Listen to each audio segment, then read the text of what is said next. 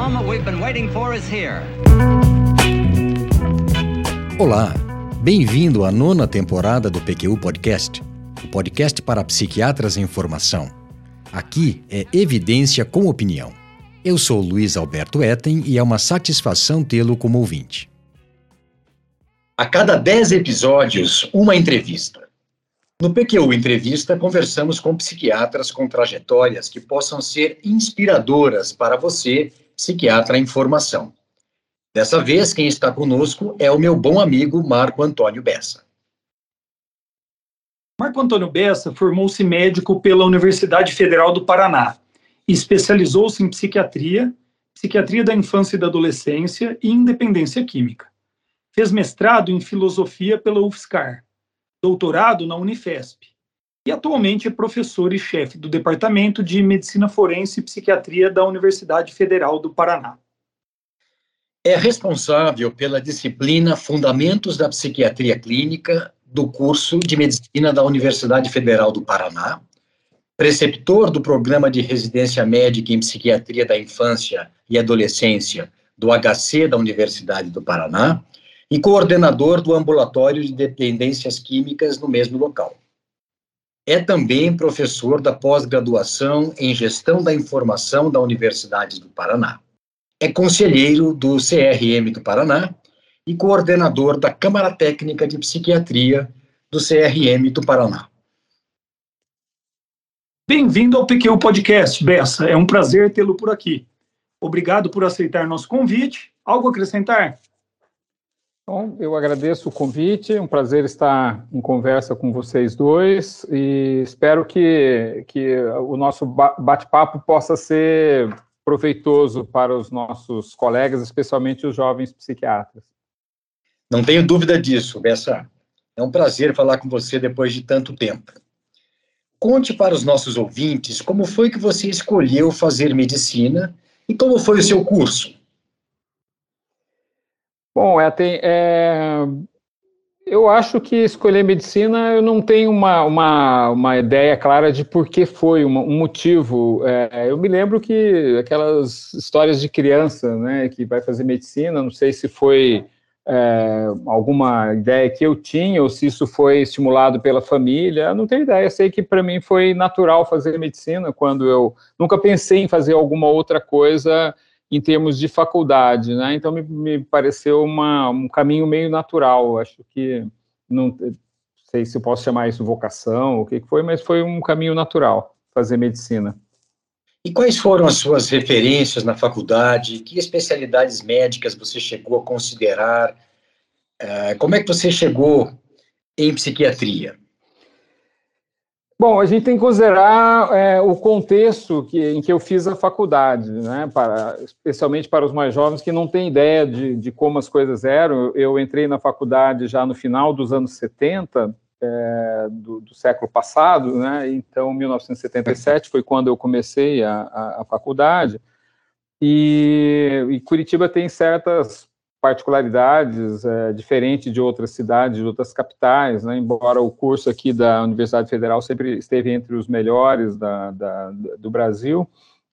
É, então eu entrei na faculdade, acho que como todo mundo, sem ter uma ideia muito clara de, de como é a medicina, do que é realmente a profissão, né? acho que a, a gente ainda tem um pouco disso de modo geral, os cursos é, são um pouco descolados da realidade do dia a dia, é, da profissão. Né? Eu sempre digo para os alunos não se assustarem muito com a faculdade, não se desestimularem, porque o dia a dia é bem diferente da faculdade.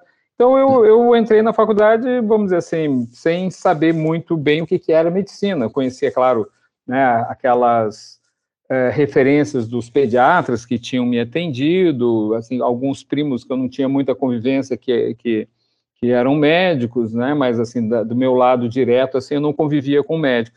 Então, entrei é, de uma maneira, vamos dizer assim, meio ingênua na faculdade, sem ter muita noção de, de, de nada, de absolutamente nada de medicina, e eu gostava muito, né, sempre tive uma ligação muito forte com, com artes, de modo geral, gostava, gostava, gosto muito de literatura, é, quando eu falei que não tive assim, nenhum conflito entre, entre é, pensar em outro curso, em, entre outra faculdade, mas na verdade é, eu não pensei em fazer faculdade, mas eu estudava música. É, quando eu entrei na faculdade, eu, eu tinha uma, uma forte ligação com, com música, eu estudava violoncelo, então tive, tinha uma, uma. Durante um certo tempo eu fiquei um pouco na dúvida se eu é, continuaria estudando música ou se eu continuaria estudando a medicina. Então foi o único conflito que eu tive, depois, claro, a a medicina acabou sendo mais forte, e por essa ligação com, com, com esse interesse que eu tinha por arte, por literatura, especialmente, mas eu tinha uma certa curiosidade pelas ciências humanas, de modo geral, hum. eu é, sempre intuí que a, a, psiquiatria era, era a especialidade que tinha mais afinidade com esse outro mundo, né, desse mundo da, uhum. da vamos dizer assim, um, um, um, uma especialidade anfíbia, né, que tinha os pés na, na biologia, na, o que a gente pode chamar na neurobiologia hoje, e também com as ciências humanas. Então, a, a psiquiatria sempre me pareceu uma, uma especialidade mais de mais afinidade, e também é, eu tinha certeza que não faria cirurgia, eu não tinha o menor interesse em nenhuma das áreas cirúrgicas, então é, é foi surgindo meio como uma, uma condição natural. Agora, como eu comentei, a gente tem que pensar o contexto em que isso aconteceu. Né? Nós, era os anos 70, nós vivíamos ainda plena ditadura militar, com país com, com repressão política, com censura, né? Uhum. Essa meninada de hoje que tem acesso a tudo hoje na internet, né, tem Vinícius, não tem a menor ideia do que, que a gente vivia num país fechado, com, com censura ao, ao, ao pouco que existia de comunicação na época, que eram jornais, é, televisão e rádio, né, músicas proibidas, peças de teatro proibidas, livros que Verdade. não podiam ser publicados, né, autores que não eram publicados. Então, era nesse contexto que, que, que eu comecei a faculdade, que me causava uma, uma grande, um grande incômodo, uma grande angústia né, de, de viver naqueles tempos é, opressivos, né, e Uh, e a psiquiatria, de, de, de certa forma, é, é, falando aqui do Paraná especialmente, né, ela não era uma, uma psiquiatria que tivesse uma tradição acadêmica muito grande, nós não tínhamos residência, não tínhamos é, pós-graduação, né, mestrado, especialização ou doutorado, então a psiquiatria que era muito restrita à formação na faculdade. Sim. E eu comecei a, a frequentar os, os hospitais, aqui na época existiam vários hospitais, muito, a maioria deles foram sendo fechados nos, nas últimas décadas, e então eu comecei a, a, fazer plantão como, como acadêmico, né, e, e ao mesmo tempo, por essa, é, vamos dizer assim, uma certa curiosidade, eu a, acabei lendo por, por vias, né, outras vias, os autores da, da, da chamada antipsiquiatria, né, Ronald Lang, David Cooper, é, o Basaglia, e eu fiquei muito contaminado por essa, essa visão crítica da, da, da, da psiquiatria, e a, e a, e, a, psiquiatria clínica que eu encontrei nos hospitais era, era muito, muito complicada, né? Os hospitais uhum. realmente com muitos problemas e tudo, então é, isso me deixou bastante, é, bastante descrente, desanimado com a, com a psiquiatria, então fiquei, como dizia um amigo meu, fiquei um certo tempo foragido da, da psiquiatria que eu vou retomar mais tarde, quando é, a psiquiatria tem uma outra, já tem um, outro tipo de, de, de, prática, de perspectiva. Mas a, a, psiquiatria sempre esteve no meu horizonte, porque eu sempre lia, sempre acompanhava, sempre é, estava interessado por essa, por essa, como eu disse, né, estado anfíbio, né, de poder uhum. circular entre ciências humanas, antropologia, sociologia, é, que era o que me atraía bastante, além da, da parte clínica mesmo. Certo. Entendi. Ô, Marco, e aí a sua, o seu treinamento em psiquiatria, como é que foi? Você fez residência, fez algum outro treinamento? Então, como eu comentei, aqui a gente não tinha ainda residência no. A residência aqui no Paraná é muito recente, né? Ela, ela, nós estamos completando agora 20 anos da primeira residência, residência oficial, né? Puxa. Então, nós tínhamos residência é, informal num hospital aqui, o, o que na época chamava-se Hospital Pinel, era uma, uma residência que não era, não era oficial. Muitos colegas é, frequentaram aqui a, a, a, residência nesse hospital, embora não fosse uma residência reconhecida pelo MEC. é, aí a minha, vamos dizer assim, a minha oficialização na psiquiatria vai se dar já no final dos anos 90, quando surge o primeiro curso de especialização aqui na Universidade Federal do Paraná. E aí era um uhum. curso com a mesma carga horária da residência, né, com a mesma com a mesma programação, quer dizer, com, era uma, não tinha o nome de residência, mas era a mesma carga horária, era a mesma formação. Então eu, eu sou é, é, a minha formação oficial originária é nesse primeiro curso de especialização em psiquiatria aqui no Hospital de Clínicas da Universidade Federal do Paraná. E logo a seguir, quando terminei essa primeira turma que eu é, me formei, eu terminei o curso, daí já fiz a, a, a prova para o título de especialista, já fui aprovado, né? Então fui reconhecido oficialmente como psiquiatra. E logo Perfeito. em seguida é, foi criada a primeira residência é, oficial aqui, aqui no Paraná, de, em psiquiatria, que foi na Clínica Heidelberg. É, tem com o nosso amigo, você conhece bem também o, o, o professor Osmar Hatsky. Lógico. Sim.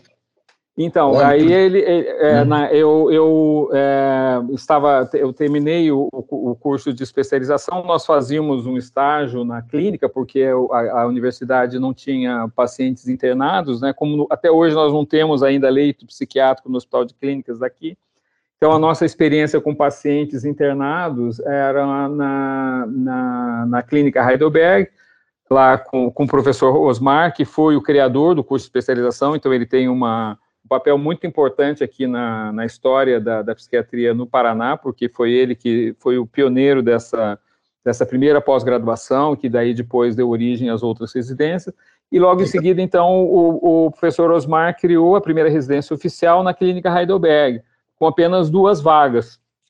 E eu já, quando começou a residência, eu já fui é, também preceptor nessa primeira residência é, lá na clínica Heidelberg. No ano seguinte, começou a, a residência no Hospital de Clínicas, é, que, está agora completando 20 anos. Então, a, a, o desenvolvimento acadêmico da, da psiquiatria aqui no Paraná é um pouco defasado se a gente comparar, por exemplo, Porto Alegre, que é uma cidade bastante parecida com Curitiba em termos né, regionais, populacionais, em que é uma cidade que mas a psiquiatria de Porto Alegre já começou com pós-graduação muitas décadas antes da nossa, aqui do, do Paraná, já com um curso de, além da residência, pós-graduação, mestrado, e aqui a nossa era um, bastante, bastante defasada. E, Entendi. Então, então foi isso que, que, que aconteceu.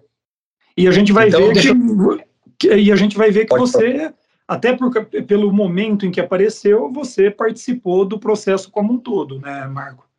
Sim, sim. Do, eu acompanhei essa fase, vamos dizer assim, essa nova fase da psiquiatria aqui do Paraná, eu acompanhei de, de dentro, né? Sendo é, aluno do curso de, de, de, de, especialização e depois participando da primeira residência é, em psiquiatria geral e, e aí assim, também logo, sucedi o professor Osmar Hatzke na, na presidência da Sociedade Paranaense de Psiquiatria também, Daí nós fizemos um, um curso de primeiro curso de terapia comportamental cognitiva é, promovido, foi é, patrocinado, promovido pela Sociedade Paranense de Psiquiatria. O Paulo Knapp vinha aqui uma vez por mês, né, organizou o curso. Tudo. Então a gente começou a, a, a, trazer a psiquiatria, a nossa psiquiatria aqui para a área mais, mais acadêmica, né? Investimos mais na área na área acadêmica. Então, é, foi quando a, a, a, psiquiatria do Paraná deixou de ser uma psiquiatria mais é, clínica, né? Mais, os profissionais ficavam mais nos consultórios, nos hospitais, depois nos, nos, nos CAPs, né? mas com, com, com pouco investimento na, na área acadêmica. E, e, quando esse movimento começou, eu, por acaso, estava envolvido, já estava dentro desse, desse movimento. Legal. E a, gente vai voltar a esse ponto aí na entrevista. Mas eu queria voltar um pouquinho atrás e, e pedir para você falar daí como foi então o processo de decisão quanto à pós-graduação. Como é que foi isso de fazer mestrado em filosofia? É, a vida tem alguma, algumas coisas que a gente não, não, é, não planeja e que vão acontecendo e que mais tarde a gente vai percebendo um certo sentido, né? Isso foi no, já nos anos 80, 80, é, se não me engano, 1986, eu já, já, já tinha algum tempo de formado, e aqui na, na Universidade Federal do Paraná, como eu tinha comentado com vocês, como eu tinha esse interesse nas áreas é, da, de humanas, né, afins à, uhum. à, à, medicina e à psiquiatria, é, foi é, criado um curso de especialização em psicologia, né, pelo, pelo curso de psicologia da Federal. E eu é, hum. É, participei desse, eu fiz esse curso de especialização em psicologia. E nesse curso, é, eu tive contato, é, uma pessoa que eu já conhecia, é, assim, em, em, superficialmente, já tinha tido algum contato com um, uma, uma, pessoa que eu gosto muito, que eu admiro muito, que é um, um grande é, é, de formação psicólogo, mas que também tem uma, uma sólida formação é, filosófica, que se chama José Antônio Damasio Abib, que na época era professor na, na Universidade Federal de São Carlos, no Departamento de Filosofia, ele, ele era um dos professores desse curso de psicologia. Hum. E, e, e, aí, assim, durante o curso, ele acabou sendo é, orientador da, da, do trabalho de conclusão de curso, é, ficamos muito próximos, é uma pessoa muito muito bacana, assim, muito uma, uma grande figura, né, tanto do ponto de vista pessoal quanto do ponto de vista intelectual, pessoa que eu tenho uma grande admiração, ele, ele, é, ele comentou, olha, nós vamos abrir um mestrado lá em, na Federal de São Carlos é, em filosofia, em, filosofia é, e, o, e, o, tema, na verdade, da, da, do, do mestrado era filosofia das ciências voltado à psicologia e psicanálise, né? Ele falou assim, olha, eu acho que você devia devia fazer o mestrado e tal, meio que jogou verde assim para mim, né? Uhum. E aí eu fui, fiz a, a, a seleção, fui aprovado, e, e, então foi, foi assim, dessa forma que eu acabei me envolvendo no mestrado de filosofia. Claro que eu já tinha um, um interesse também, como eu comentei com vocês, né, na filosofia, na psicologia, todas essas coisas, eu era assim um, um curioso, né? Um curioso, é, e, e aí me aventurei nessa. Hoje em dia eu olho assim, mas era só quando a gente é mais jovem mesmo para fazer essas coisas, né? É verdade. E aí, e aí eu fiz esse, e é um, que para mim era uma, uma, uma, uma, maravilha, né? Eu não sei se vocês conhecem lá o campus da Federal de São Carlos, que é uma fazenda, né? É uma fazenda que foi doada, então um lugar muito bonito, muito agradável, muito bacana eu, eu, eu, eu, fiz o mestrado lá, tive além do, do, do professor Abib, né, o Zé Antônio Abib, que, era, que foi meu orientador, uma grande figura, tive outros grandes, grandes figuras de professores, tive né, dois que eu, que eu que destacaria, assim, que foi o professor Bento Prado Júnior, que é um dos grandes nomes da filosofia do Brasil, né, a professora Lúcia Prado também, é, casada com ele, também foi professora, né, tive o Mark Julian, que era um professor é, é, é, inglês que, que, morava aqui no Brasil, que era professor lá na, na, na, na, Federal de São Carlos, que eu soube recentemente que faleceu há alguns anos.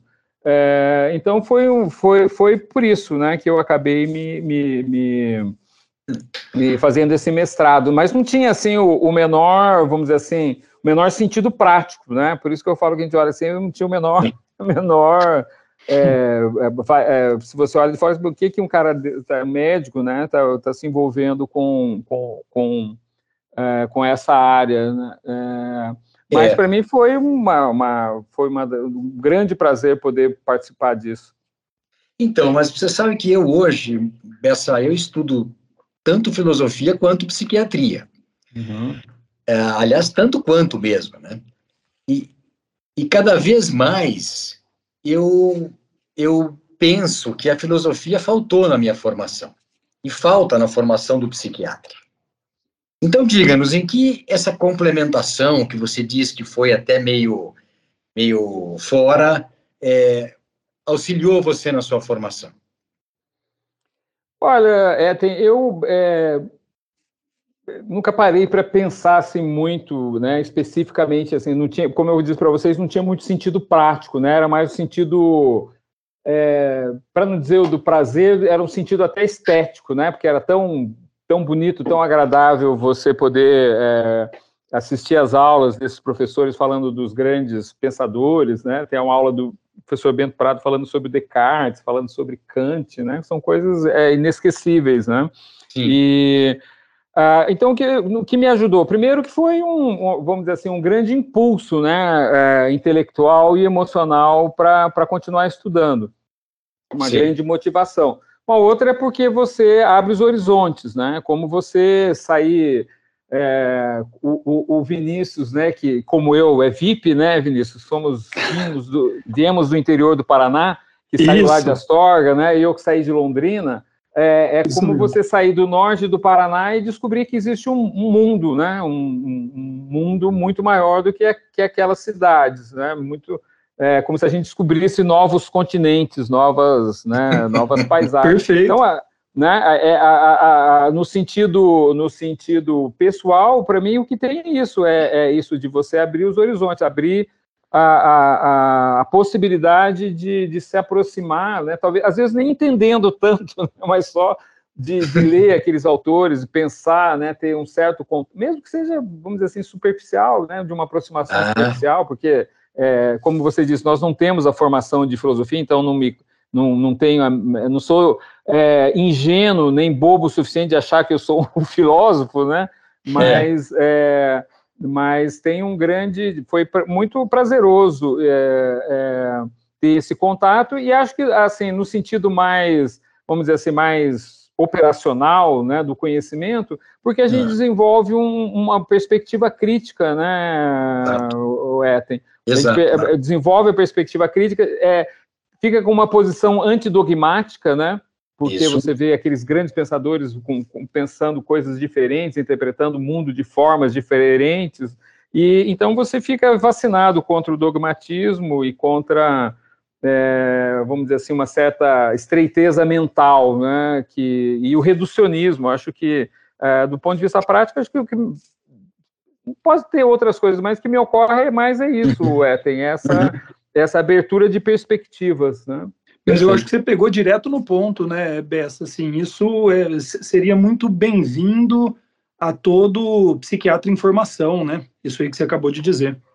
Acho que médicos em geral, né? Perfeito. Quer dizer, profissionais de modo geral, mas médicos especialmente, né? Que, que tem que ter, que lidam com um fenômeno tão tão complexo e multifacetado como é a vida, como é a clínica, e, e permite que é, dê mais flexibilidade intelectual e mesmo é, emocional de lidar com essas coisas, não cair muito. E, e, e, nesses tempos que nós vivemos agora, né, com mentiras sendo divulgadas, com negacionismo, com essa aplanamento né, da, da, da, inteligência que a gente vive hoje, não só no Brasil, mas um certo movimento mundial.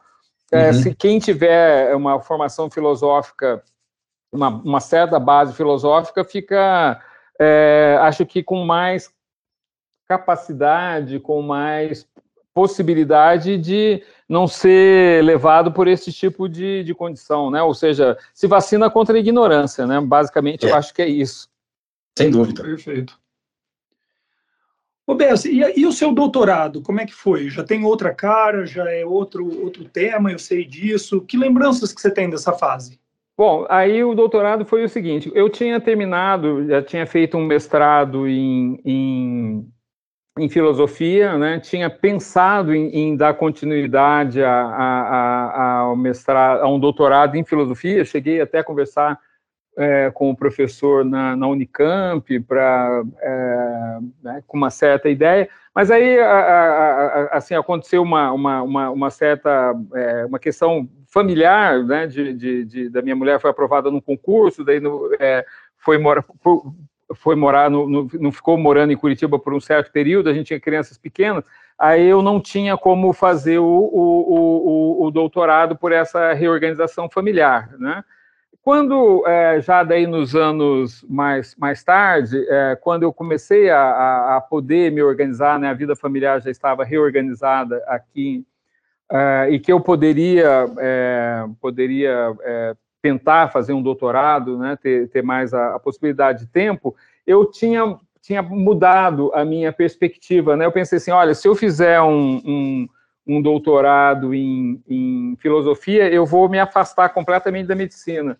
Né? E eu não queria me afastar da medicina, eu queria continuar na medicina. Daí eu comecei a pensar, eu tenho que fazer alguma coisa é, na área médica, né? E, e, então eu já tinha essa essa ideia de fazer uma, um doutorado na área médica.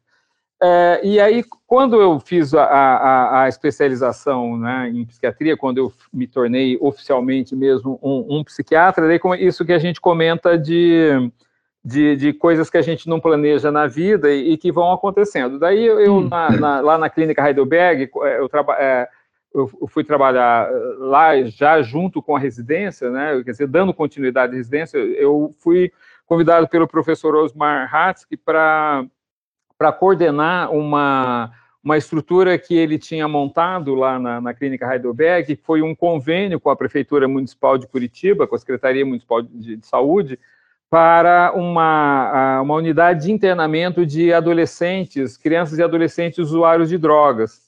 Eram Olha. 40 leitos, 20 para meninos e 20 para meninas. Então, eu fui, é, é, porque eu tinha feito o trabalho de conclusão do curso com, com essa população né, de, de adolescentes usuários de drogas, e, e aí ele falou, oh, já que você tem aí um interesse por, esse, é, por essa área e tal, que tal você vir aqui trabalhar e coordenar essa, essa ala, né? Hum. Aí eu daí eu topei, né, e, e, e, e, comecei a trabalhar nessa, nessa, é, nessa área, e, eu já tinha, você viu essas coisas, né, eu tinha tido aqui um congresso de, de, de psiquiatria, é, se não me engano foi um congresso sul-brasileiro de psiquiatria, Eten, hum. é, e eu tinha visto uma, eu tinha assistido uma palestra do Ronaldo Laranjeira, é, nesse congresso aqui, que deve ter sido 99, por aí e tal. E, no, e daí, no hum. ano de 2000, que foi o ano que eu fiz a prova para ti de especialista da BP, nos bons tempos da BP, né, na, da finada ABP, é, eu, eu, quando eu fiz, a, é, eu participei do congresso no Rio, é, a prova, né, foi, o congresso era no Rio, a prova foi feita lá no Rio, e durante o congresso eu procurei, a, como eu estava trabalhando com essa área de dependências químicas, eu estava é, eu fui é, me voltar especialmente para a programação de dependências químicas. Então, procurei lá o departamento de dependência química e tal, e, e, e assisti toda a programação lá, o Ronaldo Laranjeiro, o Sérgio Paula Ramos, o uhum. Zé Carlos Dias, do, do Rio, lá, uma porção de gente, né, que eu, alguns eu conheci de nome, o Ronaldo tinha visto, assim, de vista aqui no, no, no, no, Congresso, e por acaso, lá numa dessas programações, eu vi uma, um, um, um, folder né, de, um, de um curso de especialização em dependências químicas do Ronaldo lá na Unifesp, né, promovido pela Uniad. Hum. É, e era um, era um primeiro curso à, à distância, é, que era, quer dizer, na verdade era um curso híbrido, a, a boa parte das atividades eram à distância, né, a gente fazia grupo de discussão, fazia a, a algumas, a, algumas atividades à distância e tínhamos aulas presenciais, menos e provas presenciais. Então era um curso híbrido. Bom, então certo. eu fui fazer esse curso lá, lá em São Paulo com o Ronaldo. Daí eu acabei é, tendo assim, mais contato com ele. E ao final pensei, bom, agora eu vou unir o útil ao agradável, né? Já estava envolvido na área de dependências químicas, que o Mark tinha me despertado um grande interesse, uma, né, um, um grande interesse clínico e, e, e de, de, estudo mesmo, né, intelectual de estudo. E, o, é. o, o e lá a Unifesp tinha a, a, a, a pós-graduação, eu já tinha feito um mestrado, tinha lá o Ronaldo, que era certamente das principais figuras, se não a principal figura de dependência química no Brasil, né? Aí eu fui com a cara de pau e propus, escuta, posso, que tal eu fazer o doutorado, né? E é, e aí foi isso, acabei é, fazendo o doutorado dessa forma, porque aí eu já estava bem envolvido né, com essa área de adolescentes e, e, e, usuários de drogas, e era a área do Ronaldo, então foi também assim, sem planejar, né? Foi se um ano antes ou dois anos antes alguém dissesse, não, porque você vai fazer o mestrado lá na Unifesp e tal, eu nem, nem, nem sonhava, né? Nem sonhava. Então, não foi planejado, né? Assim, não foi planejado no início, mas claro que depois, como eu era, é, é, eu senti uma responsabilidade muito grande no, no, em ser responsável por essa unidade, por essa ala de, de atendimento a adolescentes, né? A gente vê assim coisas terríveis, né? Do, do, ponto de vista social, de história de vida e tudo, e do ponto de vista psiquiátrico também é um grande desafio. Então eu Sim. senti a necessidade de estudar, de me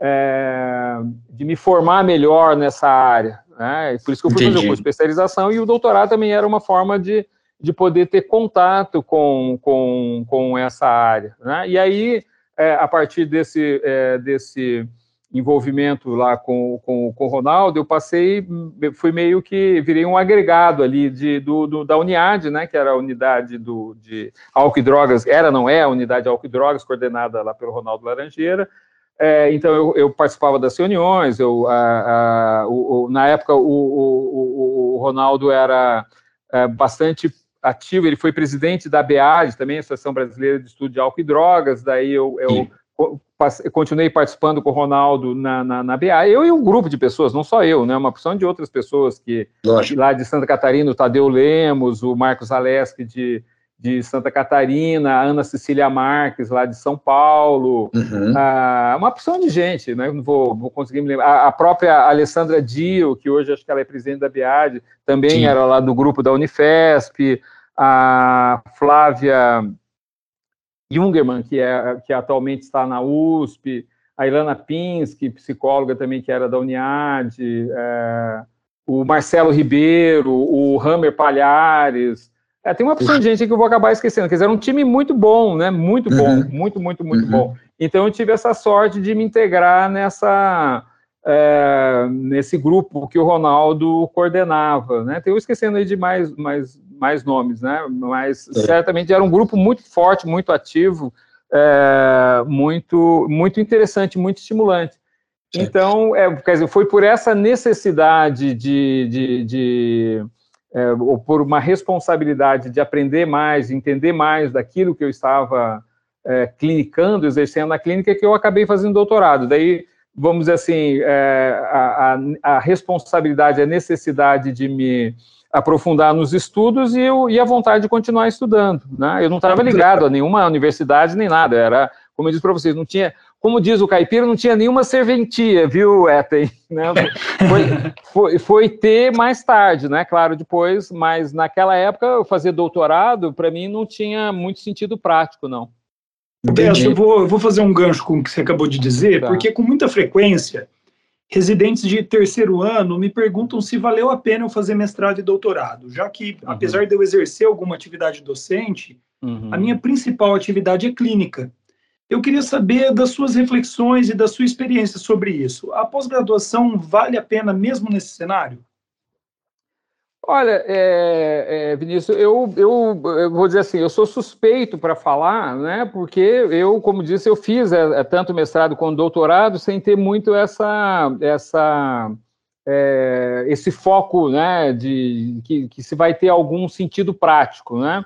É, é, mas eu fazia por prazer, por, por interesse. Então, eu, eu acredito que para quem gosta de estudar, você fazer uma pós-graduação você entrar num curso organizado, sistemático, com bons professores, com pensamento é, é, organizado, ter contato com outras pessoas também com a mesma com a mesma com o mesmo objetivo, com a mesma intenção, né, também pensando, também refletindo, criticando, uhum. isso só acrescenta, né? Só acrescenta. É. Eu eu, eu, eu, eu não consigo entender como estudar possa prejudicar alguém, né? Perfeito, tá perfeito. Ainda mais na nossa área. Então, eu diria para. Eu sempre digo: olha, quem, quem puder fazer, tiver oportunidade, né? Porque às vezes as pessoas querem no, e têm dificuldades operacionais, né? Questão financeira, questão familiar. É, às vezes não tem, né, não tem, tem uma série de, de, de obstáculos. A gente sabe que estudar no Brasil não é das coisas mais incentivadas, né? É, é.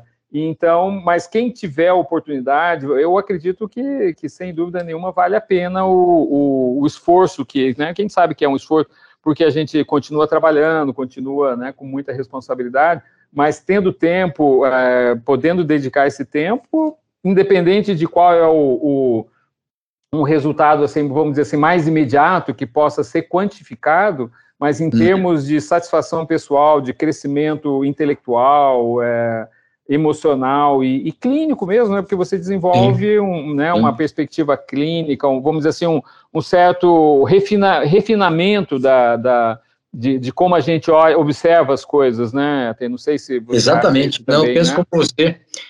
E, e aí, é, terminada a pós-graduação, você tinha dúvidas sobre o caminho a seguir? Porque eu entendi que você não tava, nunca pensou em fazer carreira acadêmica, ou até, até então, pelo menos.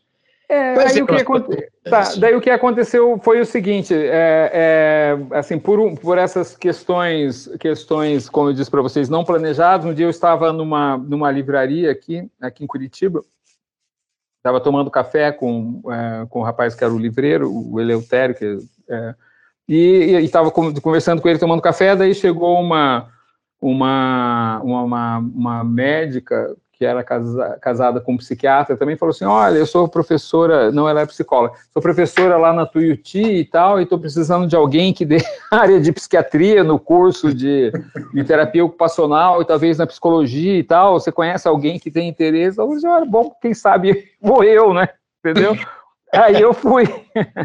Eu comecei a, a dar aula no, primeiro no curso de terapia ocupacional e depois no curso de de psicologia numa universidade particular daqui que chama Universidade Tuiuti. Aí eu trabalhei lá, não me lembro bem, acho que uns dois ou três anos, é, fazendo, o, dando essas aulas, né, de, de semiologia psiquiátrica, e hum. aí já tinha já estava, né, mais envolvido também com a parte, é, como eu comentei lá, dependências químicas da BEAD, com, com a, a o departamento de dependência química da, da, da, da, da ABP também, então, então já tinha, assim, vamos dizer assim, uma, estava assim, convivendo muito lá com esse grupo do Ronaldo, né, que tem uma vida acadêmica bastante, bastante intensa, então já comecei a, a, a ver a possibilidade de, de, de, de dar aula, é, na aula na área acadêmica. Lá na clínica, na clínica Heidelberg também, o, o Roberto Hatzke, né, o filho do, do, do professor Osmar,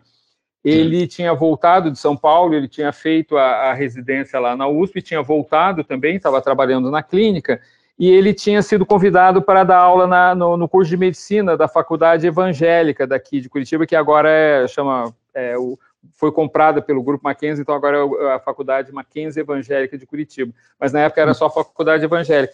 Aí o Roberto me convidou para dividir as aulas com ele lá no curso de medicina da, da evangélica. Hum, né, porque eu, a gente trabalhava junto lá e ele também ficava sobrecarregado. Falava, ah, então vamos dividir e tal. Aí eu comecei a dar aula na evangélica também na medicina.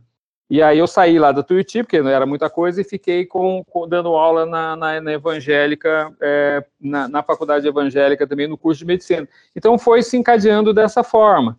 Entendi. A, a, a, a vida acadêmica. É, eu, eu, sou, eu, sou, de uma família de, de, de, professores, né? Aliás, de professoras, né? A família da minha mãe, que é do, lá do interior de Minas, eram todas professoras. Né? Minha mãe foi, é. Foi diretora da, do, do, da escola, de, escola normal, da escola de magistério lá de Londrina.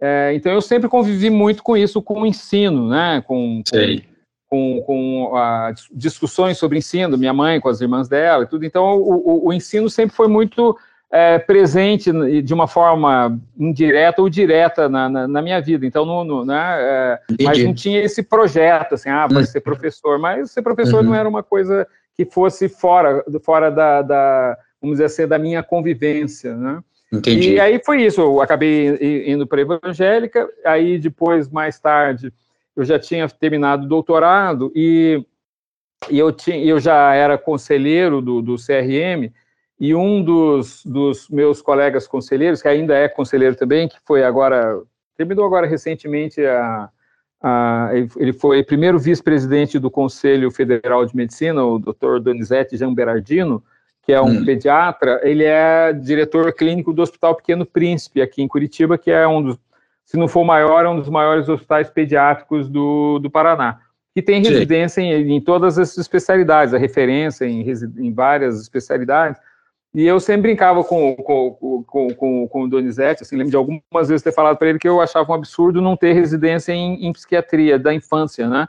que é uma Sim. área que tem muito, muita carência, muita, muita falta de gente e tal. Bom, e aí por, por, por outros caminhos, por outras formas, eu acabei é, em, mil, em 2000 e, se não me engano, em 2012, daí eu, é, é, com, com, claro, com o apoio lá do, do, do Denizete, que é o diretor clínico, a direção do hospital e tudo, mas, assim, de uma forma, vamos dizer assim, muito é, ousada, né, acabei criando uma, uma residência de psiquiatria da infância e adolescência lá no Hospital Pequeno Príncipe. Puxa, é, que legal. É, e, a, é, e, aí isso, a residência existe até hoje, né? Foi implantada então de 2012, 2000, é, se não me engano 2012, 2013 foi a primeira turma, depois eu saí de lá em 2015, se não me engano 2015, 2016, daí já estava terminando acho que a segunda turma. É, e logo em seguida é, eu fiz o concurso para a Federal do Paraná. Então o encadeamento foi mais ou menos esse, Eten. Assim, Entendi. É, cronologicamente, né? É, e você já falou que é conselheiro do CRM, então tem isso também, né, Bessa? Você precocemente ingressou no CRM aí do Paraná. Como é que foi isso? E eu vou embarcar na pergunta, Bessa, para saber o seguinte: eu queria saber como que é na prática esse trabalho e como é possível preparar-se para ele. Olha, é, o, o, o, conselho, ele é por lei federal, né, o Conselho Federal e os conselhos regionais, eles são regidos por uma lei federal, que eu não me lembro o nome, mas a gente procurar na internet acha fácil, que é de 1957, se não me engano. Então, toda a estrutura do, do conselho, dos conselhos, elas são, é, essa estrutura é toda organizada e tem que seguir essa, essa lei e os conselhos são auditados pelo, pelos tribunais de contas, Tribunal de Contas da União, no, no caso do Federal, e Tribunal de Contas dos estados para os conselhos regionais. Né? Então, é uma estrutura, vamos dizer assim, muito formal, né? muito sistemática, que é difícil, é, que não tem muita margem, muita flexibilidade. Eu entrei no conselho também por convite, né? fui convidado para participar de uma, de uma chapa, a chapa foi eleita e eu entrei no conselho. É, é, porque, é, é, bom, esse é um lado que eu não comentei lá da, da minha época de, de estudante. Eu fui, é, eu tive uma, uma, uma, uma, uma participação né, assim, bem é, intensa no, no, no, movimento estudantil na época. Sim. Eu fui presidente, presidente do diretório, que na época não era só da medicina, porque os militares tinham fechado os centros acadêmicos, então eles criaram uma outra estrutura que se chamava Diretório do Setor de Ciências da Saúde, que englobava, então, o curso de medicina, de odonto é, e de enfermagem. E então eu fui presidente desse diretório e na minha gestão é, eu comecei, eu criei uma comissão pela volta do, do, do, do, do diretório acadêmico Nilo Cairo, que era o diretório só da medicina, né? criando a, a perspectiva de voltarem os centros acadêmicos individualizados fui também da, coordenador do, do DCE, aqui do Diretório Central de Estudantes, então eu sempre tive uma, uma, uma participação assim mais é, ativa é, política. E então o conselho, é, do ponto de vista médico, era o que é, acabava sendo uma espécie de, não vou dizer continuação, porque não tem semelhança do bom estudantil com, com o conselho, mas então, vamos dizer assim, essa vida mais, vamos dizer assim, de algum tipo de atividade mais pública, né? Hum, mas volt, é, é, eu já, já fazia parte. Até acho que porque as, algumas pessoas me conheciam da época de estudante, de ser presidente do diretório, de ser do, do, do DCE e tal, acho que também me chamaram, me convidaram para participar também por causa dessa, dessa atividade, né? Bom, e aí eu entrei na, na, na no, no, no, conselho, né, entramos, né, são 40 conselheiros que são eleitos a cada, a cada cinco anos, eu é, entrei, então, na, no conselho, e é, a questão da formação, Vinícius, é uma pergunta muito boa. Na verdade, quando, a gente, quando eu entrei, nós entramos, não, não existia muita, muita formação, não. Muita. É, a gente aprendia. É, é o que a, uma coisa que acontece é que as chapas geralmente são chapas mistas, é, chapas hum. onde se é, mesclam conselheiros novos com conselheiros que já estão há algum tempo no conselho Sim. que já conhecem toda a estrutura, toda as formalidades. Né? Nós tivemos na última eleição alguns estados onde é, venceram chapas que, que não tinham nenhum conselheiro e que foi uma experiência dolorosa, né? porque os, os conselhos têm uma estrutura muito.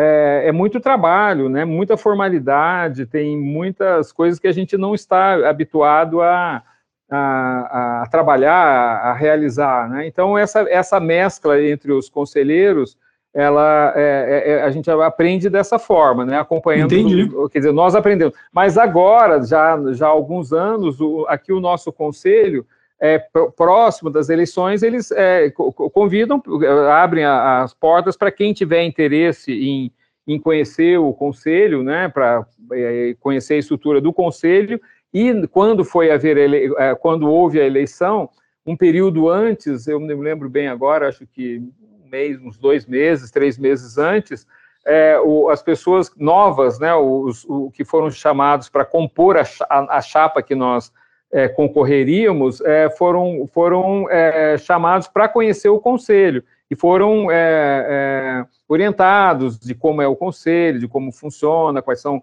os departamentos, quais são as atividades dos conselheiros e tal. Então, esses novos conselheiros já entraram com uma uma visão um pouco mais organizada do que é o conselho. Agora, quando a gente Legal. entra e não conhece nada do conselho, é um choque. Uhum. Uhum. Perfeito, perfeito.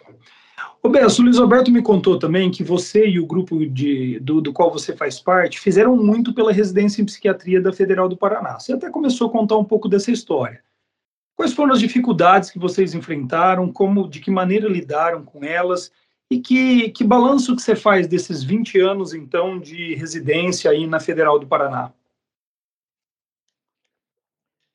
Olha, é, o, o, balanço é muito positivo, né? Extremamente positivo. É, a, a, a, a, residência mudou totalmente o panorama da, da, da, psiquiatria no Paraná do, do, ponto de vista acadêmico, e claro que de, do ponto de vista clínico também indiretamente, mas do ponto de vista acadêmico mudou totalmente, né? É um, é um outro um outro panorama, porque depois da nossa da, da residência na Heidelberg, e logo seguida a, a, da Federal do Paraná, nós tivemos novas residências. Residência daí depois o na época o, o a, a, PUC criou uma residência num hospital psiquiátrico que foi fechado, o Hospital Nossa Senhora da Luz. Aí surgiram residências em outras cidades do, do, do, do, do estado, do interior do estado. Então agora eu nem sei dizer qual é o número de residências que nós temos no, no no estado, mas nós temos um número muito, muito grande, mais, mais de 10 residências é, no estado. Então, é claro que isso tem um, um impacto extremamente positivo na,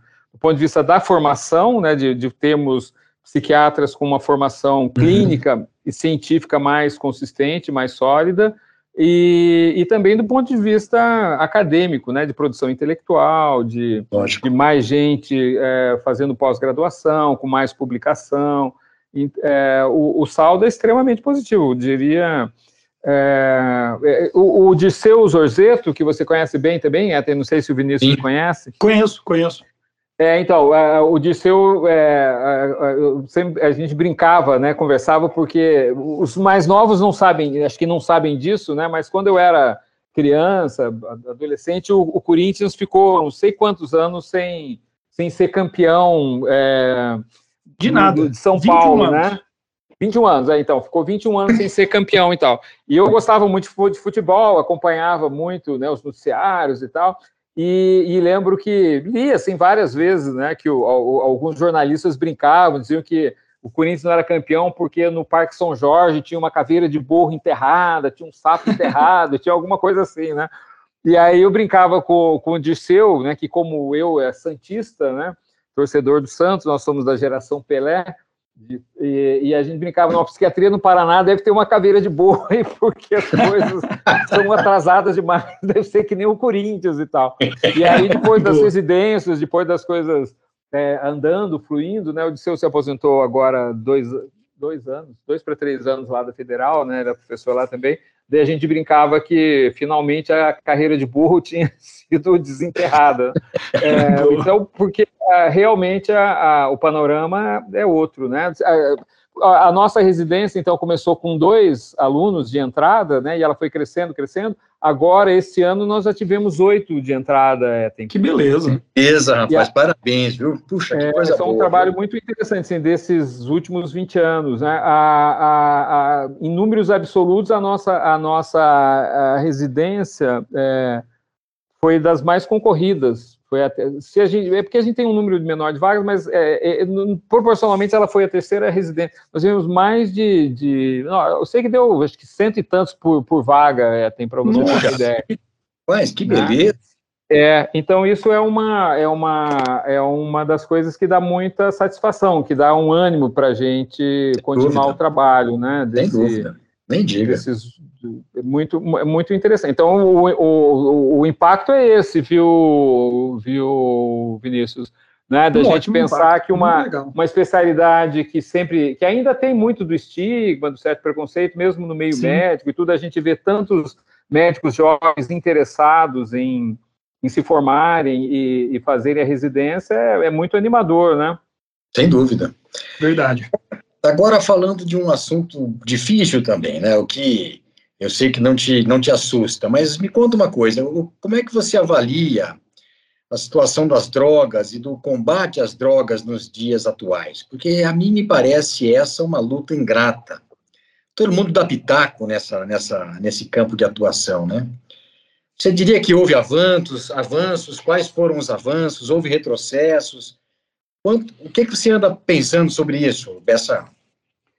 Olha, esse é um tema, é, é, vamos dizer assim, eu não diria nem desafiador, é um termo, é, é no mínimo desafiador, mas eu não tenho, hoje em dia, é, dizer para você, eu não tenho grandes certezas, não. É, tem, a, minha, a minha percepção, né, pelo menos no momento, pode ser que isso é, mude com a, no decorrer do tempo, com novos acontecimentos, mas nesse momento a minha, a minha percepção é muito é, negativa. Né?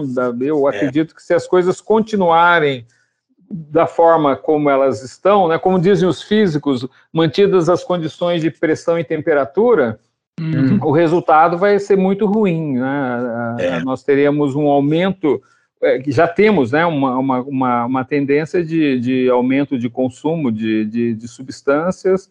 É, por exemplo, em relação ao tabaco, né, o, o, nós tivemos um grande avanço no, no, controle do tabaco, publicidade, limitação de uso né, em lugares fechados e tal. E aí a indústria vem com cigarro eletrônico, né, que é voltado especificamente para a juventude, eles têm um marketing muito agressivo e muito eficiente nas redes sociais, é, embora seja proibida a comercialização e a publicidade aqui no Brasil, isso não é respeitado.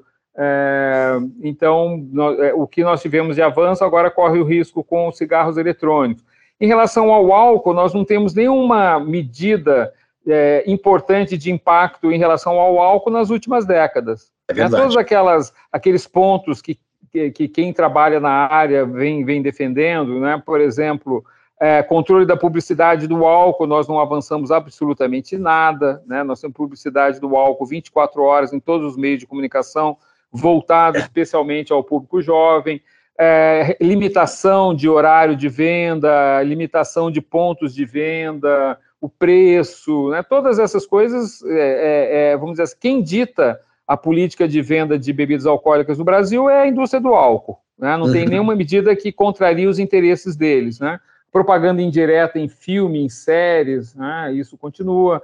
A, a, as drogas, a campanha né, de legalização da maconha com mentiras, né, que a maconha é medicinal, que a maconha, maconha não faz mal, que a maconha faz bem para a saúde. Né, a mesma estratégia que a indústria do tabaco utilizou no século passado é utilizada pela indústria da maconha. É, né, as drogas ilícitas também, é, cocaína, crack, sem nenhuma medida pública, é só a gente ver Olha, o que, que mudou na Cracolândia nas últimas décadas em São Paulo? Hum. Né? É. Isso mostra o, o, quanto nós avançamos, né? É. É, e, e, quando o crack apareceu, parecia um fenômeno muito restrito a São Paulo, né? É verdade. A, a cidade de São Paulo, ali no, no, nos anos 90, quando começou a aparecer, e é um fenômeno hoje é, nacional, né? em, todas as, em todas as cidades, mesmo as de pequeno pequeno porte, nós temos lá tráfico de crack, usuários de crack, com todos aqueles problemas dramáticos que, que nós temos. Então, infelizmente, a partir dessas. É, o, o, do ponto de vista da assistência aos dependentes químicos, isso é, um, é, é muito precário no Brasil, né? muito, uhum. muito, muito precário. Né? Houve uma associação do aumento dos usuários de drogas no Brasil com a, a, a falta de leitos hospitalares. Né? E a, e o que, que acontece com esses pacientes? Eles estão sendo absorvidos pelas chamadas comunidades terapêuticas, né? É. E de terapêuticas tem muito pouco, né? Na, a maioria delas, né? Com algumas exceções que, que podem ter um, um, uma certa qualidade, mas a, a, assistência, em geral, é do ponto de vista psiquiátrico, do ponto de vista médico, é muito falha, muito precária. Então, é, somada essas, essas informações e outras que a gente pode pensar, não vejo com muito, de uma forma muito animadora, não, Eten. Perfeito. Ô, Bessi, no trabalho em consultório, quando você se depara ali com uma pessoa utilizando alguma droga, que ideias norteiam suas ações clínicas e o que, que você tem conseguido fazer na prática? Olha, é, Vinícius, a questão é que o trabalho no consultório é, ele é, um, é um trabalho privilegiado, né? Porque normalmente a gente trabalha com, com, com famílias que têm recursos Verdade. que podem é, comprar os medicamentos mais indicados, que podem pagar uma terapia é, também particular, que podem é, tomar medidas é, quando precisa de hospitalização, também internar num hospital de boa qualidade, oferecer um bom tratamento, né?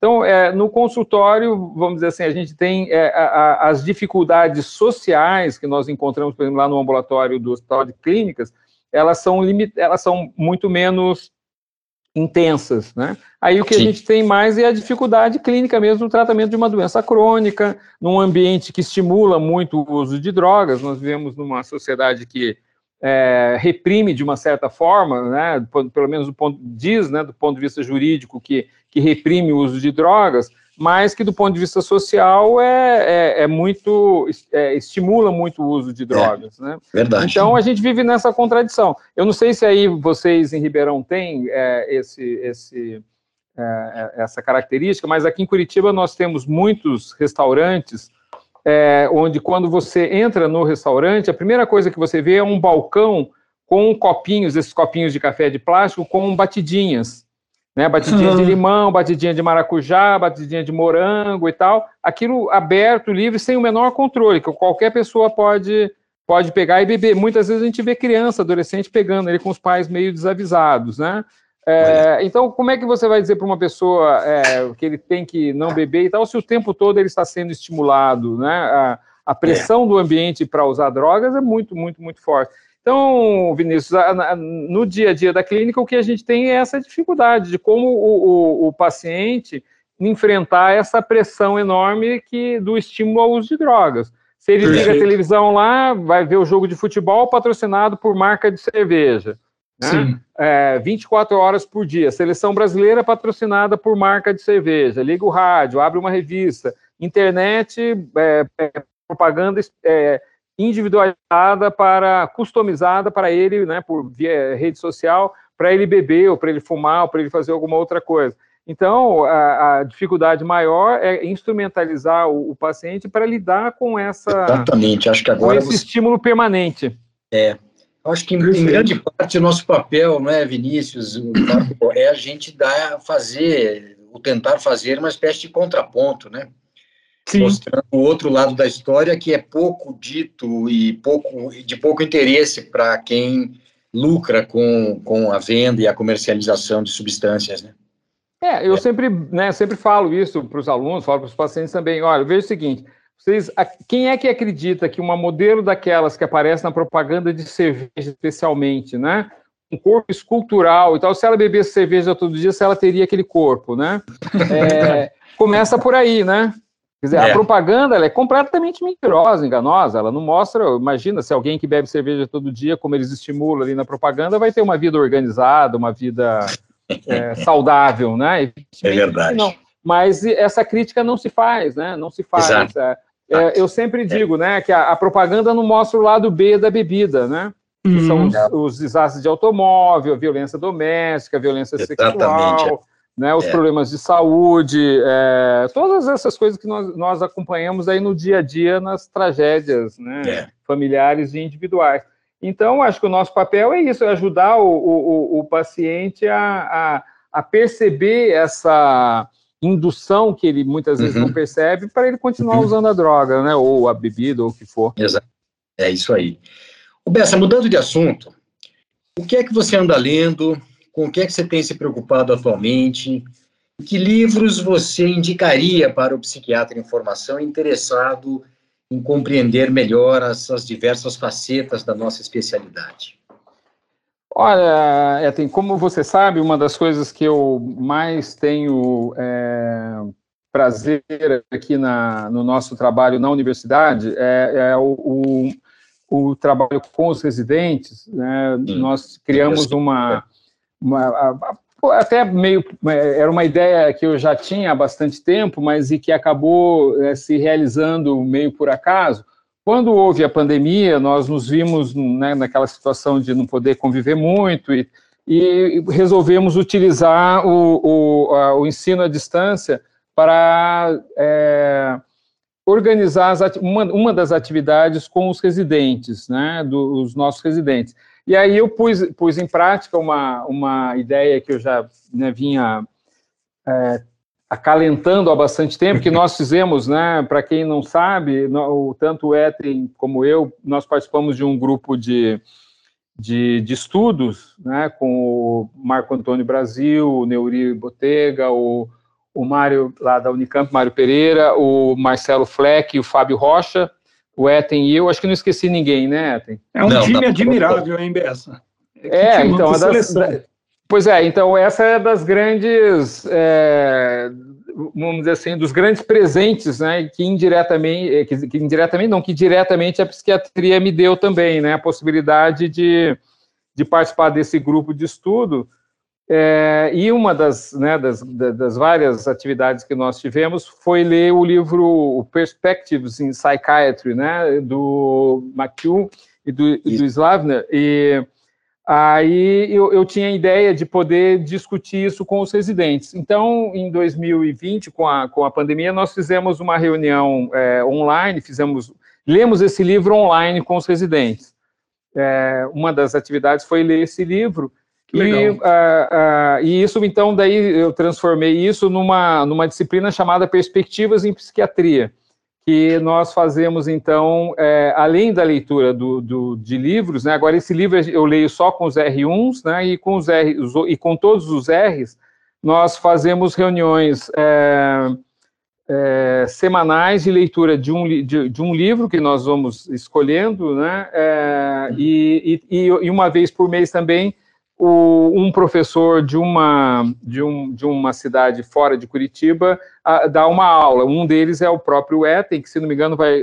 não lembro se é a sua aula, acho que é julho, né, Eten? Agosto, acho que é. Dessa... Agosto, né? É, não me lembro agora, estou sem o calendário. Mas então, uma vez por mês, um desses professores de fora, né, o Marco Antônio Brasil, o Neuri, o Mário, o Eduardo Pereira, o Fábio Rocha, o Marcelo Fleck, é, o Ronaldo é, Laranjeira. Nasce também. Game também, né? Oi? Você dos poucos que consegue que o Nestle então, dê aulas para você lá. Né? Pois é, então, é isso que eu ia comentar. Então, daí, nesse ano, a gente, além de ler o livro o, o, o do, do, Perspectives, é, eu, eu, consegui é, convidar o, o, o Nasir Game lá de Boston para apresentar uma, uma aula para nós. É, um, é uma, uma, assim, vamos dizer, uma das coisas que é muito, é, muito prazerosa. É uma, eu brinco com vocês, oh, vocês estão tendo o privilégio de ter uma aula exclusiva com ele, né? Então ele dá uma aula para, para, o nosso, para os nossos residentes. Ele já deu três aulas é, do, é, desde 2020 para cá. Eu poderia até dar mais aulas, mas eu prefiro não abusar muito da boa vontade dele.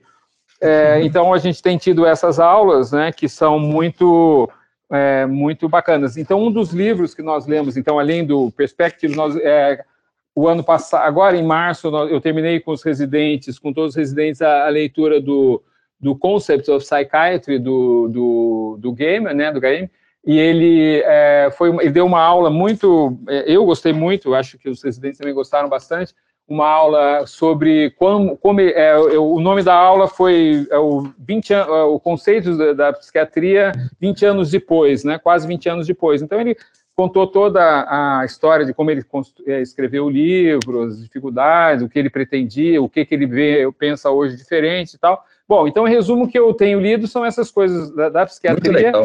Atualmente, né, atualmente, eu com os R1s eu, eu estou lendo o, o, Perspectives in Psychiatry, e com os, todos os R's nós estamos lendo um livro é, recém-publicado, que eu até brinquei com eles, né, que eu falei com, pedi para ele publicar logo para a gente poder ler, no, foi bem no comecinho da residência, um pouquinho, uma semana antes, foi publicado o livro do Thomas Insel, é, é. que é o Healing Our Path from Mental Illness to Mental Health, né? Então, esse é o livro que nós estamos lendo no, no momento. é, com, com, com os residentes. Então, esse é um livro que eu acho muito interessante, é, vale a pena ler por, pela, pela importância que o Thomas Insel teve no, no, na psiquiatria americana e mundial nas últimas décadas, né, como diretor do Instituto Nacional de Saúde Mental, acho que é muito é, é, bem muito interessante. É um livro muito assim muito objetivo, muito claro. Não é um livro é, difícil de difícil leitura, mas eu eu recomendo a leitura. E, e também não sei se, se, se você viu, é, tem, é, Vinícius, acabou de ser publicado um novo livro do Edward Shorter, que se chama não. The Rise and Fall of the Age of Psychopharmacology. Você está brincando, rapaz? É, eu vou te mandar a fotinho. O meu eu recebi agora, acho que foi sexta-feira. Porque ele tinha, ele tem The Rise and Fall of Psychoanalysis, né? É, então, mas esse é o Psychopharmacology. Entendi, entendi. Acabou de sair então, publicado pela Oxford. Tá? Puxa vida, boa dica, Marco. É, boa dica. É, então eu vou. Depois eu te mando a, mando a foto aí para vocês. Né? Então, esse é um. Esse ainda não, não, não. Nem comecei a ler, não deu tempo. Mas é um livro que é, me causa bastante curiosidade, bastante interesse. Né? Então, assim, do ponto de vista mais mais recentes, é esse livro. E tem uma outra autora que eu também li o ano passado com, a, com os residentes, é, é uma, uma, uma, inglesa, uma filósofa da ciência que chama Rachel Cooper, não sei se vocês conhecem. Não. É, ela tem livros muito interessantes e tem um é, um é um livro muito assim pequeno, fininho que é sobre sobre o DSM-4, o DSM é, sobre o DSE, é, sobre o DSM-4. 5. Né? Não, DSM-5, sobre o DSM-5. É, é. é, um outro que tem sobre a história do DSM-3, estava me confundindo, sobre o DSM-5. É um livro bem interessante, ela foi lá no, no, nos arquivos da, da Associação Psiquiátrica Americana, lá da APA, estuda os arquivos da, que eles têm lá, os documentos que ela teve acesso, é, tem uma visão bem, bem interessante. Assim, é, é interessante ler uma uma uh, opinião de uma pessoa que é de fora da psiquiatria, né, que Entendi. não tem aquela, aquela visão clínica como nós temos, mas que tem um olhar mais, mais crítico, é, mais do ponto de vista de conceitos, de fundamentos, né, que, é, que, que é bem interessante. Ela tem um outro livro sobre filosofia da ciência também, sobre que fala sobre a, a psiquiatria. Então tem muitos autores, é, tem Muito o que legal. falta é tempo para a gente acompanhar, uh, acompanhar tudo, né? Isso que é complicado, mas boas dicas, viu? Boas dicas mesmo.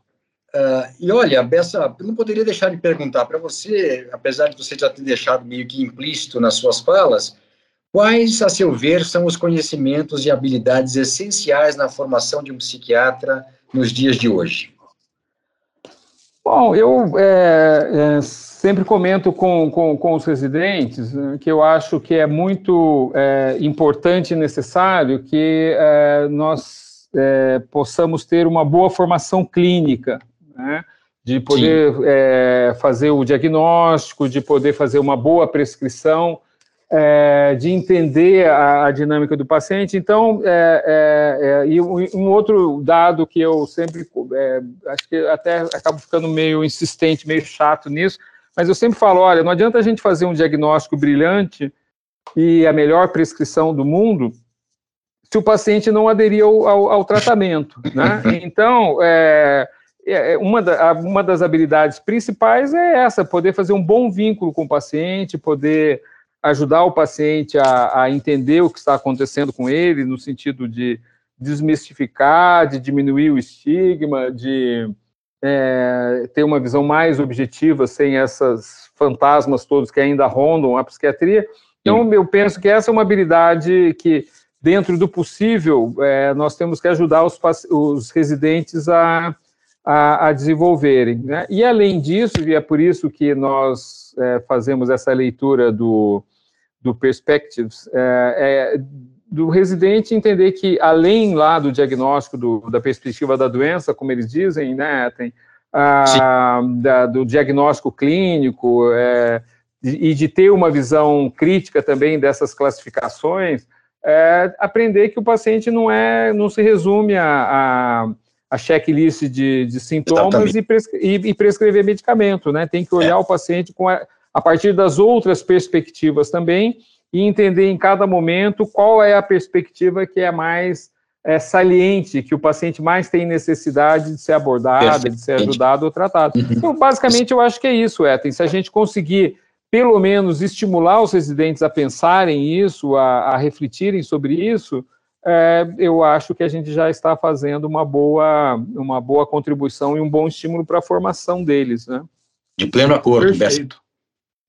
E Essa... até posso dizer assim, só, só para complementar, e, e tenho claro. ficado satisfeito, porque eu sempre é, é, comento com os residentes, olha, o que a gente está fazendo aqui quando a gente lê esses autores, coisas que aparentemente não tem nada a ver com aquilo, a fala assim, não, o sentido disso é clínico, é para melhorar a nossa clínica, não é um exercício intelectual de, né, de diletantismo intelectual para a gente pensar para alguma coisa, não, isso tem, isso reflete na clínica, observem como isso vai ajudar você a perceber o paciente mais complexo, o paciente uhum, uhum. É, mais os casos mais difíceis, né?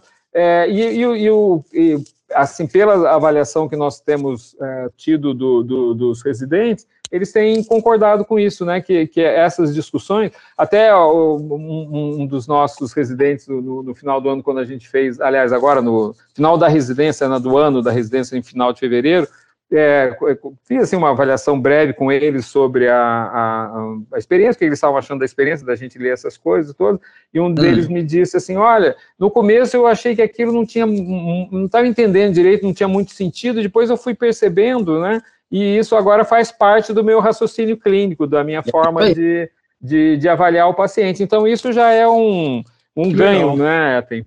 Nem diga, puxa vida, maravilhoso. Essa, estamos nos aproximando aqui no, do, do, fim da nossa entrevista, infelizmente, viu? Porque que conversa boa. Você tem mais alguma consideração a fazer? Olha, é, o que eu poderia dizer é o seguinte: como eu, eu não sei se, se a minha a, a, minha experiência tem, é, é ela tem pode ser útil, né? Eu acho que o interessante era poder falar sobre esses momentos diferentes que a especialmente a psiquiatria aqui de, de, de, Curitiba do Paraná viveu com essas mudanças aí, com a criança, criação das residências, com a participação de novos, novos, novos residentes, novos professores que, que vieram, né? O nosso departamento está passando por uma, uma, uma renovação, então novos professores estão chegando, né? A nossa a nossa residência aqui é, tem, é, você tem acompanhado algumas aulas, acho que não sei uhum. se você conhece pessoalmente, mas eu, eu, vou citar um só, embora seja, seja, um trabalho de todos, né, de coletivo, né?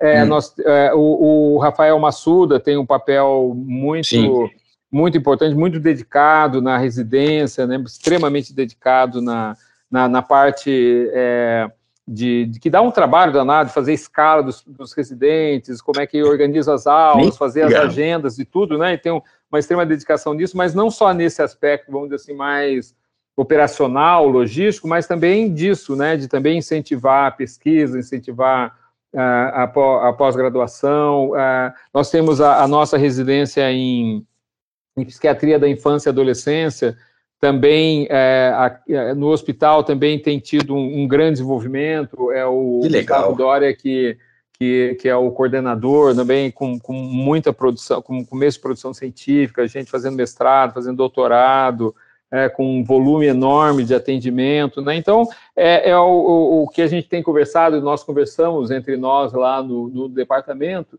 que a gente está num momento muito favorável aqui da, da, da, psiquiatria no, no Paraná, mas particularmente ali no, no nosso serviço, no Hospital de Clínicas. A gente mudou recentemente de casa, não lembro se eu comentei isso com você, Ethem, você me, montou, é... você me mostrou a foto do departamento. Ah, te mostrei a foto, pois é. Então, nós mudamos, é, agora completar dois anos que nós a casa, né, onde funciona o serviço, nós mudamos, passamos é, por uma estrutura muito, muito melhor do que nós estávamos, né? Então, é, o, esse trabalho que, que eu faço parte, né, que eu tenho uma, uma, uma contribuição, uma pequena contribuição, mas não sou eu que faço, né? É todo o conjunto lá dos dos professores do departamento, os médicos do serviço também, todos eles muito dedicados, todos muito interessados na, na residência também. Nós temos tido um, um bastante na falta de outra palavra, eu vou dizer, bastante sorte, né, com, com grupos de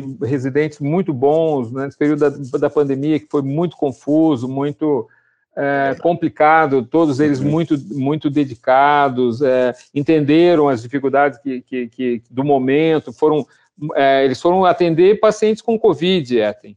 Puxa, para você ter uma ideia, né? Pela, pela organização do hospital, houve a necessidade, então eles foram lá trabalhar como clínicos, né? Clínicos mesmo, não como psiquiatras, e todos Sim. aceitaram, né? Com muita dedicação, com muita. É, é, sem reclamação, sem nada? Então, isso, é, isso também é muito.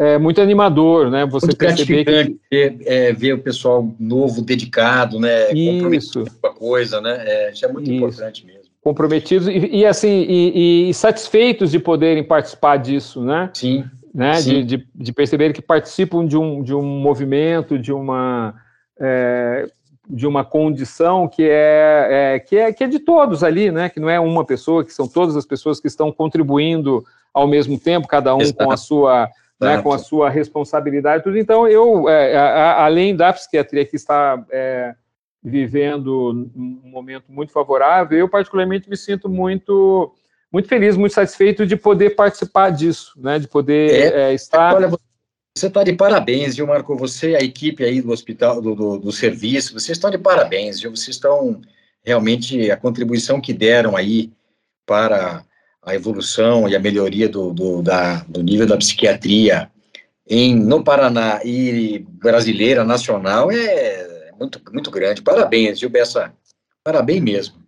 É, eu agradeço, eu vou transmitir os parabéns aí para os meus amigos, colegas do, do, do, do, serviço, né, é que isso eu recebo em nome de todos, né, porque todos Lógico. contribuem muito, né, todos, eu citei o, o Massuda, citei o, o, Gustavo Dória, mas todos os outros, eu não vou citar Lógico. todos que eu vou acabar esquecendo, mas e tem novos que estão entrando agora, mas é, certamente é um, um, e, é um e é um trabalho que começou aí no ED agora, né, foi sendo é, construído no, no, nos, é, no, mínimo nos últimos 20 anos, né? um pouco pois mais é, de 20 anos. É. Então, agora Legal. a gente está nesse momento favorável também porque começou lá atrás, né? Mas então eu estou é. bastante assim bastante animado, apesar de da gente viver um período é, do mundo tumultuado com pandemia, com todas essas confusões, um, um período conturbado aqui no Brasil também. É, mas ao contrário das drogas, né, que eu acho que não vão melhorar tão cedo, mas eu vejo a, a, a perspectiva da psiquiatria é, muito, muito positiva no, no, no, Brasil, até exatamente por isso, porque a gente percebe um interesse crescente dos jovens, dos jovens médicos, né? E, é, é verdade. E, né, isso vai é trazer, já está trazendo, vem trazendo e vai continuar trazendo é, muita eu acho que muita coisa boa, muita, muita, uhum, né, uhum. muito desenvolvimento, muitos avanços na, na, psiquiatria de modo geral. E quando eu falo psiquiatria, eu estou pensando no resultado para os pacientes, né? Lógico. Nesse sentido, sim. né? Que a gente está falando sim. da psiquiatria, da coisa, como se a gente estivesse fazendo um exercício né, pessoal nosso, porque a gente gosta da área. Não, porque eu vejo isso como um reflexo lá na frente para os pacientes. Né? Os pacientes vão ter um melhor atendimento, vão ter é, melhorada a sua vida, a sua condição clínica, a sua vida social e tudo. É nesse sentido, né? Quando fala oh, que a psiquiatria melhorou, não é só porque melhorou do ponto de vista acadêmico, não, é porque ela está resultando é, numa melhoria na vida dos pacientes, dos pacientes psiquiátricos, que eu acho que é esse que é o toda essa história toda que a gente fala, fala, fala do que, que a gente fez, do que a gente gosta de fazer, do que a gente quer, mas é com o objetivo lá na frente, né? É atender, é, de, de atender os pacientes. É, você fez bem de lembrar disso, porque às vezes isso acaba, é, acaba passando batido, e na verdade é esse o grande objetivo, né? Claro, é, claro. Ter melhores serviços, preparar os colegas para oferecer também um atendimento de qualidade. Legal. Marco, Exatamente, olha, não só é, é, só para fechar isso, Edson, porque a gente fica, fica, empolgado, como a gente gosta muito da área e fica falando da área, como se a gente estudasse isso por estudar. Não, isso é, é. Com, com, o objetivo lá dos pacientes, né? Não é, não é um, uma, uma questão pessoal da gente, não, é porque a gente sabe que isso vai resultar lá na frente para os pacientes, senão não teria sentido. Olha, muito obrigado mais uma vez, viu, Bessa, por ter aceito esse nosso convite. Um grande abraço para você e até a próxima. É, tem Vinícius, além de agradecer o convite de poder participar do podcast com vocês, essa conversa é muito agradável. Eu quero também dar os parabéns a vocês pelo excelente trabalho nesse podcast, que cumpre um papel tão importante de divulgação de informações científicas e clínicas de qualidade, bem fundamentadas, de alta é, que muito recomendáveis e que também é muito admirado pelo Brasil afora, especialmente entre os nossos residentes. Então, para mim foi um grande prazer e uma honra ter podido participar desse bate-papo com vocês e que vocês continuem com esse excelente trabalho. Um abraço. Acesse a nossa página no Facebook e siga-nos no Instagram para ficar por dentro de tudo o que acontece no PQU Podcast. Confira em www.pqpodcast.com.br todos os episódios já publicados, com as respectivas referências organizados por data, autor e sessão. Agradecemos a sua atenção.